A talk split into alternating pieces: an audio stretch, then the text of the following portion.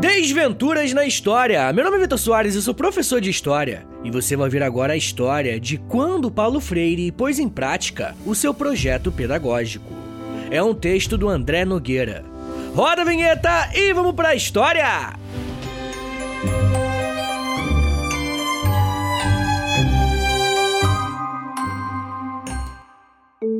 Paulo Freire foi um importante professor e filósofo pernambucano que entrou para a história pela criação de um projeto pedagógico inovador, funcional e popular, que hoje é estudado e respeitado ao redor do mundo.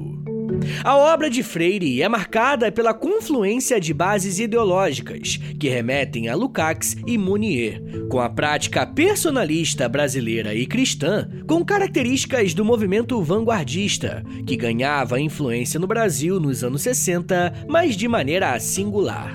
Freire se destacou por sua modificação nos métodos pedagógicos para o ensino e alfabetização numa época escolar radicalmente tradicional, marcada por fichas técnicas e lousa, o filósofo propôs que, a partir das noções já introduzidas de educação na sociedade, o educador deve ter como base o universo de ideias, falas, palavras e noções próprias do educando facilitando o processo de alfabetização a partir da lógica do quem tem fome tem pressa. O filósofo era um exímio opositor da ideia da educação bancária, ou seja, a noção de que o aluno, como um cofre, é um espaço de depósito de informações, passivo e sujeito a uma construção de ideias a partir do zero. Ao contrário, Freire defendia o aluno como parte ativa e construtiva do processo de educar, fazendo da aula e do ensino uma esfera do diálogo construtivo. Uma das maiores realizações de Freire no Brasil ocorreu em 1963, quando o pensador comandou uma equipe de professores que criaram uma escola de alfabetização numa pequena cidade do sertão do Rio Grande do Norte, chamada Angicos. Povoado bastante desconhecido, pobre e com alta taxa de trabalhadores analfabetos, Angicos passou por um processo que entrou para a história como revolução. Na mão de Freire, 300 adultos, moradores da cidade, foram alfabetizados em 40 horas de estudo. O objetivo não era criar simplesmente leitores, mas estimular o pensamento político e filosófico a ser usado na vida.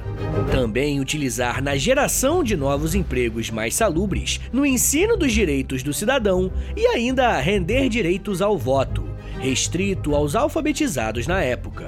A prática pedagógica em Angicos consistia no levantamento de palavras e expressões que faziam parte do cotidiano dos trabalhadores potiguares, como tijolo, feijão, jumento, etc.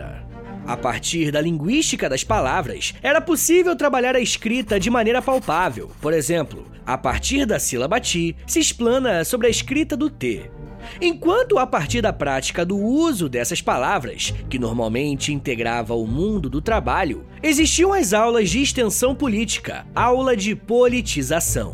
O trabalho era um aspecto central da educação de Angicos. Os angicanos viviam em um ambiente marcado pelas condições deploráveis de trabalho e segurança precária, além da desigualdade social e da distância de centros de saúde e transporte. Senhores, muito obrigado por ter vindo até aqui. Meu nome é Vitor Soares, sou professor de História e você acabou de ouvir o Desventuras na História. Me siga nas redes sociais, no arroba e segue a gente aí no Spotify também, beleza? Valeu, gente!